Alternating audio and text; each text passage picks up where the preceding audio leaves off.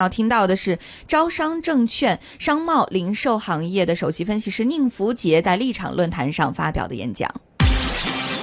股票交易所鸣金收兵，一线金融网开锣登台，一线金融网。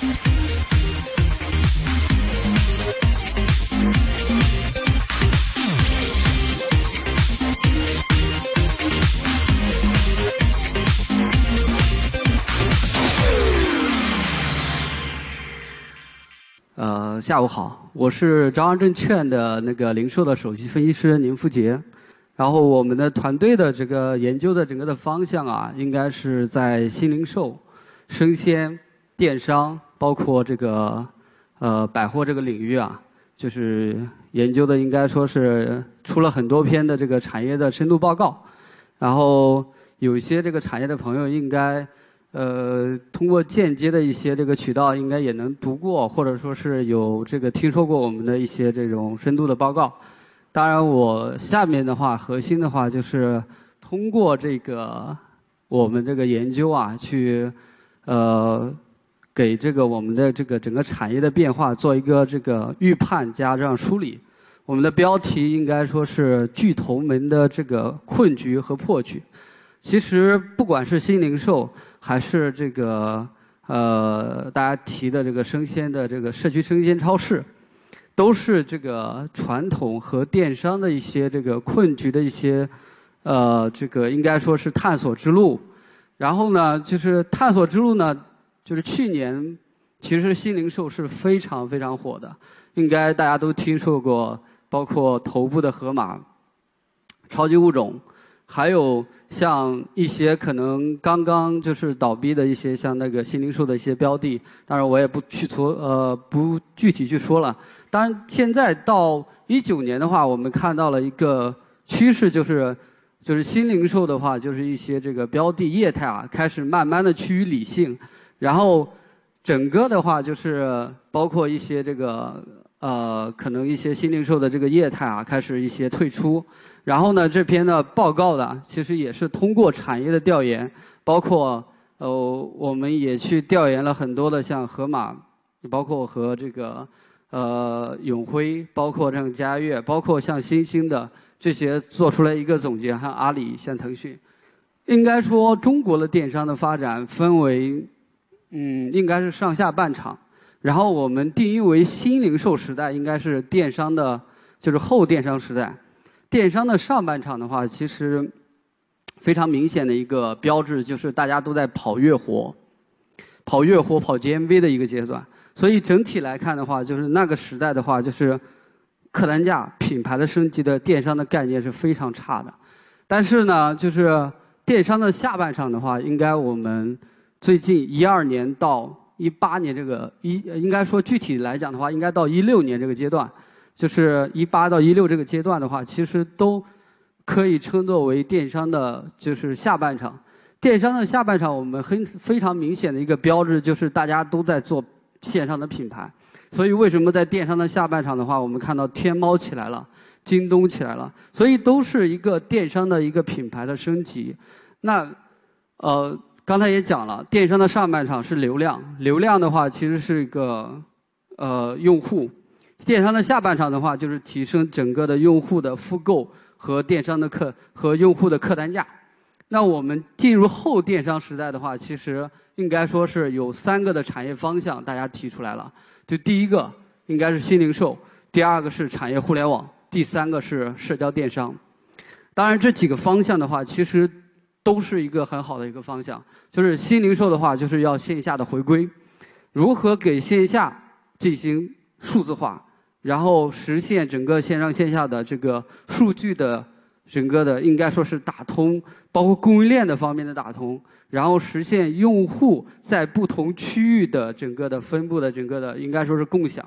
然后这个是应该是新零售的一个任务和使命。第二个应该说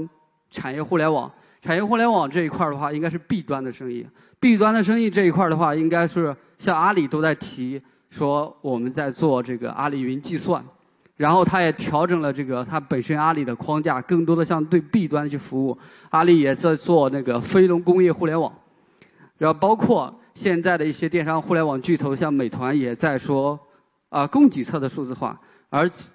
腾讯也在说产业互联网，其实都是在 C 端整个面临这个增长的压力的过程中的话，就是数字化完成过程中，大家去做一个新型的探索，所以在 B 端的这一块的话，其实机会还是非常大的。刚才那个刘总也是讲了这个。咱们汇通集团的一个战略的规划，也是在一些这种 B 端的这个细分领域做了一些这种企业的这种商业模式的探索。对，然后还有就是社交电商，社交电商是应该说是电商互联网流量最便宜的一块儿，也是应该过去刚刚过去这个创业的最呃应该说是最呃最顶尖的一个阶段了。应该大家知道拼多多。但是拼的这个它商业模式的话，它是第一个大家都在讲，就是千篇一律的流量下沉。我觉得不是那么简单的流量下沉，应该是说，呃，研究拼多多或者研究其他的社交电商的话，大家去更多的去去去研究整个的欧美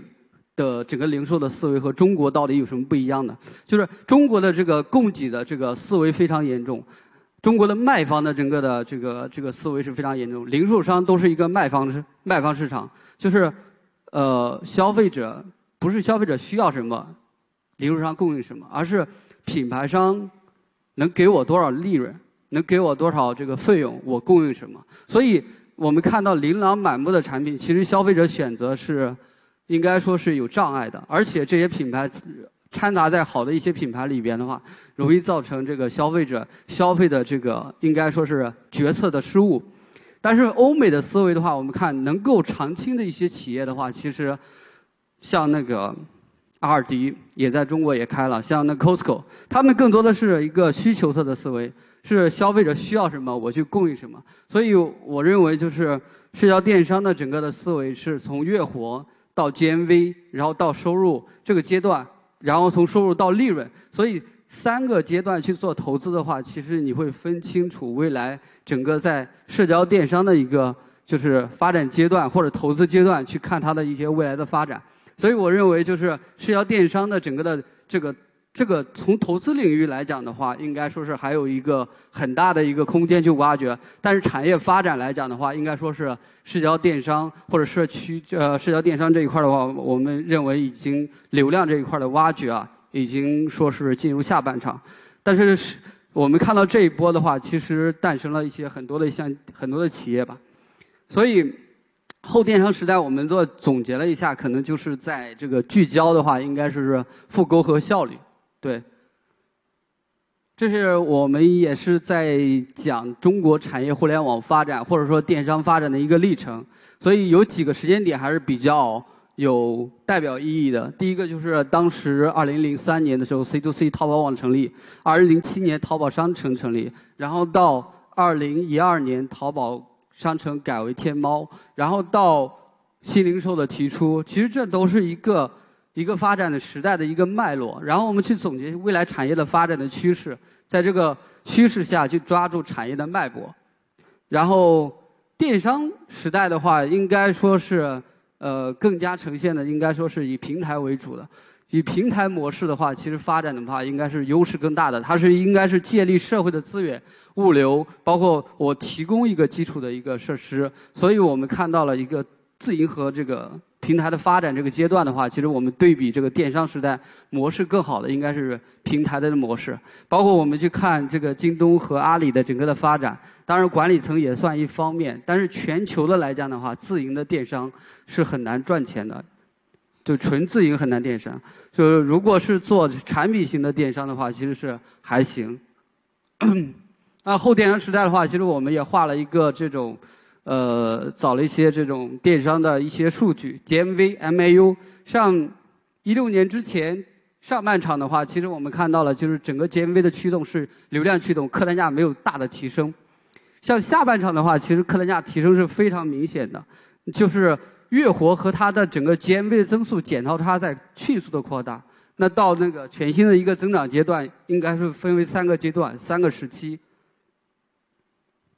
所以刚才也讲了，就是整个平台的整个的划分，收入的话应该是流量加转化率加客单价加货币化率。当然，就是流量的整个的转化的话，这一块的话，可能就是要么去线下，要么去社交，就或者说其他的一些方式。那转化率的话，就是品类的方面，因为刚才也讲了，平台的型的这个电商的话，其实增速的，其实整个的应该说是呃，整个的嗯，这个发展潜力更大，因为它的 SKU 琳琅满目。但是你做自营的话，服装就很难做，平台的话。发展的时候优势更大，所以现在的话，我们看到京东也在大力的去发展平台。但是其实，如果和天猫没有太大差别的话，它已经掌握了品牌商，然后掌握了品牌商的这一块的整个的就是要价，所以也很难去做这种延伸。然后我们看到两家公司就是在报表上面的一些体验，呃，体现吧，就是 MAU 加上 GMV 的增长的话，其实慢慢的在趋缓，然后。包括整体的增长的话，遇到了一个呃，应该说是一个瓶颈吧。然后，当然阿里的整个的货币化率这两年提升的话，其实是非常快的。核心是因为天猫整体的占比，GMV 的占比，它一般增速都在三四十的增长，或者说是四五十的 GMV 增长。但是这整个的话，应该因为天猫的广告费加上整个的应该说是佣金费啊，还是非常高的，能够提升阿里巴巴的整个的在。这个这个货币化率的整个的程度，然后从服装的整个的占比来讲的话，我们看到上市公司，上市公司从一二年到一八年的整个的这个线上占比的趋势啊，非常明显。然后我们又画了一张图去看线上的这个这个服装品类的一些增长的一些数据啊，我们看到一八年的增长已经回归到百分之二十左右的增长，这个增长的话已经。呃，我估计今年的话，你可以看一下这个六幺八的数据啊，它的数据的增长已经回到小两位数，百分之十一的增长。所以今年双十一的增长，我估计也会下到百分之二十以下。那整个电商的 GMV 增速啊，一直在向下走。电商，当然电商的话，刚才也讲了，试图通过会员加上其他的一些情况来提升，包括内容电商、社交电商，来提升整个电商的整个的复购率。那这一块的话，通过深度的会员绑定用户，我们看到了一个增长的一个情况，也是非常快的。我们画了一个这样的一个图形，也是对于用户时长的一个划分。现在拼多多的整个的 GMV 增速，包括月活的增速是非常快的。我们跟踪到了五月份的数据，它已经超越京东，应该是接近一个亿的这个的月活。就是根据第三方的数据，然后淘宝是五点六，呃，拼多多是三点三，京东是二点四个亿的整个的月活，其实增速是非常快的。这个社交电商这一块，未来的话，其实这个潜力还是非常高的。当然，就是我们看到了一个整个的趋势，就是腾讯这块也遇到压力，QQ 包括微信的这个月活，在。面临的一个困境，然后包括这个流量的下沉，移动互联网、快快手和抖音在三四五六线开始走红，包括这个在这个还有一些带货的一些平台。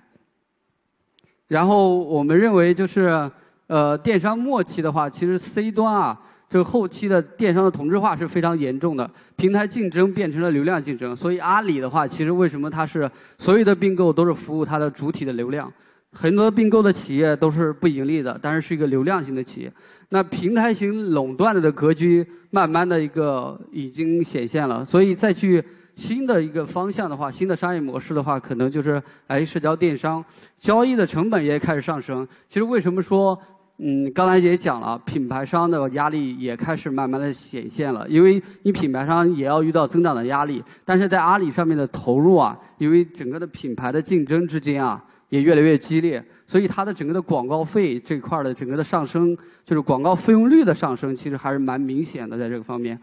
然后怎么去破局？我刚才讲了三种方案，第一个是新零售，呃，新零售的话，其实我们看到了，就是未来的这个呃，就是未来的一个趋势还是非常明显的。然后五大基础的设施，我们也看到了，就是在物流、支付，包括物业这方面，已经形成了一个这个基础设施。传统零售的话，形成了一个壁垒。所以这一块的话，我们认为就是未来零售的话，其实做一个这个基础服务商这一块的话，其实还有很大的一个空间。新零售的话，其实呃，当然的话，就是我们看到了巨头的布局。呃，去年的话，其实已经完成了这个巨头的战队，对。然后这是我们应该说是在新零售上面呢画的一张图谱，当时传播的整个的力度还是非常大的。这个每一个这个企业的平台啊，已经应该说是完成了这个两大巨头，包括这个 AT 之间的这个这个这个战队吧。就是，但是整体的改造效果啊，由战队由刚开始的整个的行业的炒概念，或者说是整个的行业的狂热泡沫，现在慢慢的开始回归的整个的理性供供应链加上前端的创新如何去结合，而且核心的这东西是在哪里？其实大家在做一个探索。包括现在的话，我们知道了一些很多的像生鲜的领域的明星的项目，也在遭遇的关店。或者说是整个的这个破产的一些情况，然后新零售的元年的话，我们认为就是民企的话，其实应该说是从去年来讲的话，超市类应该是更受互联网巨头的一个青睐，因为超市的话，其实消费的一些品类啊，就是它有生鲜的一些品类品类品类，但是生鲜很难做线上的一些渗透，所以为什么呢？就是。为什么就是巨头青睐于，就是电商巨头青睐于这个生鲜品类？生鲜还有很大的一个市场在这方面。就是中国龙头生鲜在 C 端做的最大的应该是永辉，它的市占率在中国不到百分之一。中国的市市场市占率最大的应该是菜市场。之前我们跑过北上广深的这个菜市场，做一个深度的调研，我们发现整个的消费端和供给端在发生深刻的变化。供给端的这个摊位的摊主的老龄化问题，加上这个 C 端的整个的消费者年轻化，包括年轻的消费群体，他对于环境的要求啊是。就是它变为主力消费人群对环境的要求啊是非常高的，所以整个流量和供给这一块儿的话，其实在就是供给和需求这一块儿的话，越来越对整个传统的菜市场不利。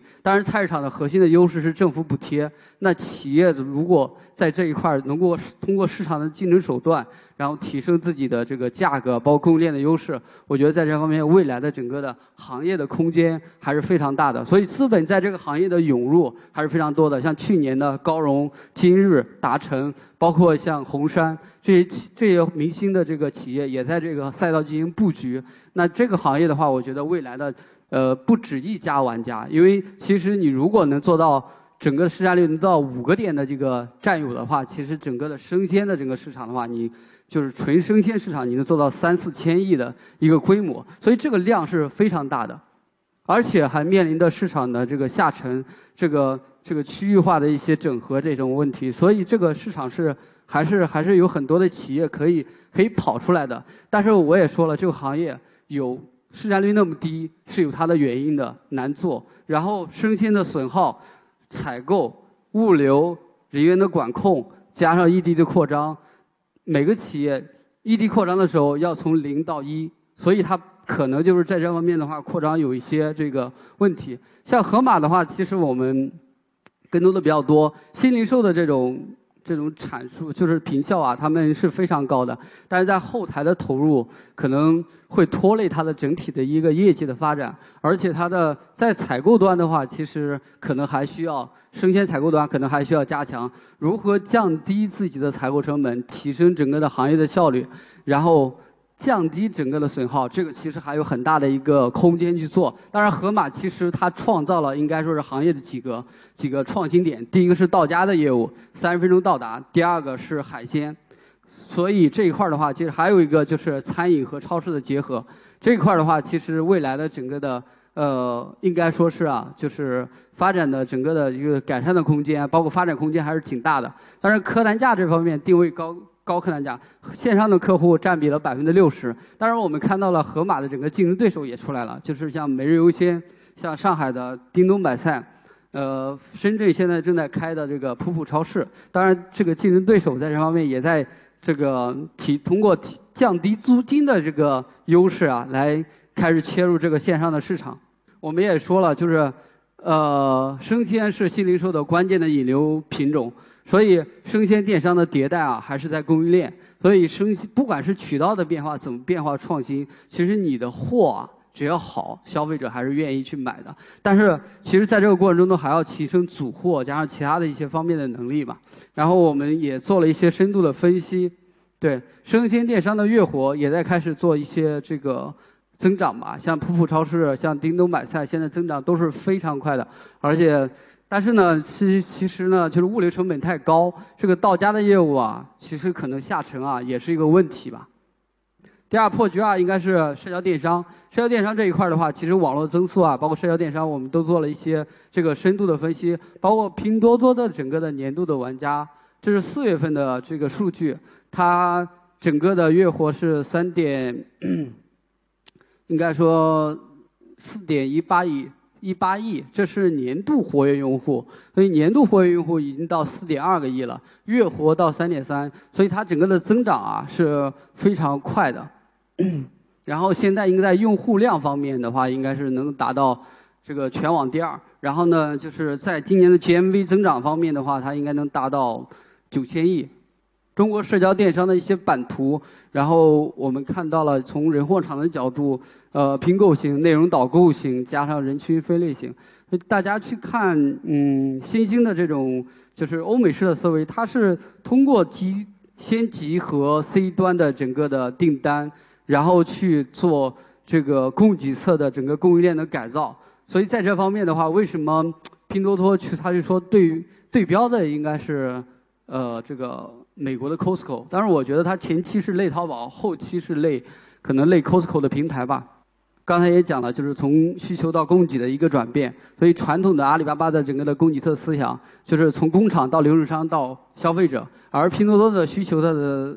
这个思维的是是从消费者到工厂，然后到到那个就是消费者到生产线的一个过程。所以为什么就是？它就是类类似的，举个例子，拼多多在农产品方面的话，其实做得很强。假如是生产大蒜在山东，哎，你过去的话，大蒜很难寄到北京。那通过 C 端集单的情况下的话，它可以寄到北京，而且可能是比传统的超市要低很多。那原来种大蒜的这个人呢，他以前只能种二十亩，现在因为订单量大了，我可以包一百亩。这个时候的话，其实你的整个的上游的规模化效应嘛，在慢慢的体现出来。所以种植啊，包括其他的方面，中国在面临城镇化，中国也在面临这个农村的这个应该说是。呃，这个被掏空的一种情况，所以土地谁来种，我觉得还是通过市场的手段去做上游的整合，未来也是一个很大的一个方向。所以我们看到了去年就是拼多多在线上的整个农产品的整个的销售的话，应该达到六百亿。诶，所以从分析的角度，你看拼多多的品牌占比不高，线上的品牌只有四个点，它的品牌馆在 GMV 占比可能只有四个点。通过第三方的数据，所以这块的话其实是。可能阿里不也也要求二战一二选一嘛？其实对于拼多多的影响其实没那么大。第三个应该是说产业互联网。当然，产业互联网的话，就是后电商时代的话，要打通这个基础设施，只有巨头才能做这种事儿。就是我们看到提产业互联网的话，肯定是前三的这种互联网巨头，一个是阿里，一个是腾讯，一个是美团。从事实上排名，它是面是前三的。然后各有各的这个这个这个，应该说是这个优势在。像阿里的整个的优势就是我懂商业。这很简单，我做商业一些操作系统。呃，腾讯的整个的优势就是我有流量，我做小程序赋能。然后美团的优势就是我有商户，我有餐饮店，它现在也在做像那个呃食材这一块儿的供应，包括这个其他的情况吧。所以我们认为这一块的话，其实呃应该是说从围棋到象棋的思维，电商应该是讲究的是流量和资源的争夺。呃，新零售时代的话，其实。包括这一块的话，应该说，呃，这个还有产业互联网这一块，应该是说非常发展的一个阶段吧。从产消费到消费，应该到产业互联网，这有个阶段，就是消费的互联网的数字化，包括其他的东西。然后呢，就是中国和美国的产业互联网的一些对比。中国在整个的工业化的数字化方面的话，其实还有很大的一个。整合和提升的空间在衣食住行，所以整体对比起来的话，没有数字化的工厂，其实还有很大的一个空间吧，就是数字化的这个原料。然后京东 MAU 的增长这一块的话，包括整个苏宁也在做线上线下的整合吧。然后永辉这一块呢在这个也在 B 端的发力，我们看到彩日鲜，包括。呃，应该说是采日鲜的供应啊，应该接触，应该应该是更多的触及像企业、像学校、像那个这个还有一些这个其他的一些用户，但是其实做起来还是非常难。呃，后面的话，我觉得未来是产业趋势。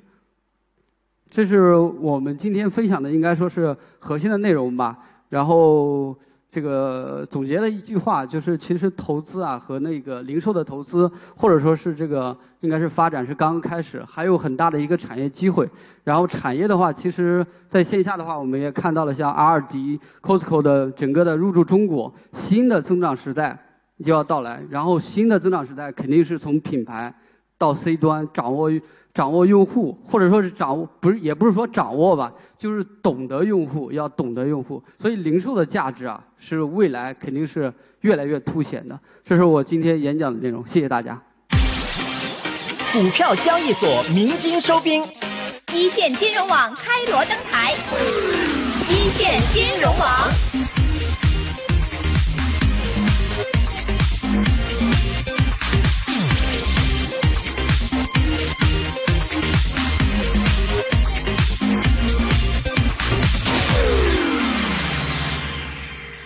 好，那我们刚刚第一个小时的时间呢，刚刚跟大家呢带来两位的专家的分析，包括我们的李龙栓老师呢，还有我们的分析师呢，分别呢都对不同的一些的行业或者说领域方面做了最新的一些的分析。那么第二小时呢，我们会继续为大家带来我们这个立立场论坛里面呢，有更加多的一些的领军人物，尤其在消费行业，大家很喜欢的一个消费理念啊。消费，人家都说啊，这个你看现在这个股市其实并不是特别的好，而且之前我们也听说过叫口红效应哦，啊，口红效应就是说。当大家觉得很多可能奢侈品买不起的时候，对于女人来说，也是也许一个低廉价位的奢侈品就可以满足他们的一个要求了。对，口红啊，价格不贵 啊，所以一旦口红开始热销的时候，往往是呃经济并不是特别好的时候。所以你在我买口红的时候，就是我经济不是很好的时候。所以会发现说，上半年整个消费市场、整个经济环大环境来说，其实一般般哈。但是反倒是这样，消费市场哎，好像显得还还不错。对，没错。所以到底他们的一些的分析师，还有我们的专业人士，真正站在我们整个消费行业当中的一些的呃，我们的老板们，到底怎么样去看呢？一会儿呢，我们五点钟回来，一线金融网继续跟大家分析我们位于大势的最新走向，不要走开。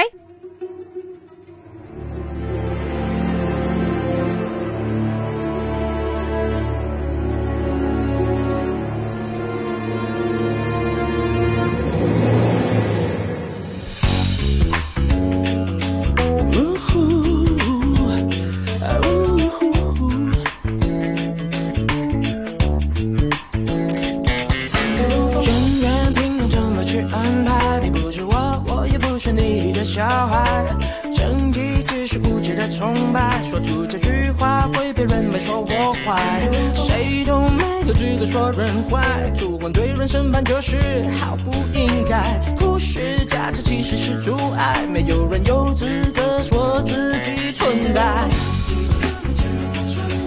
在这个看似用技术树立的年代，谁说学一定要学白？说谁是荒谬的英雄？我为什么人去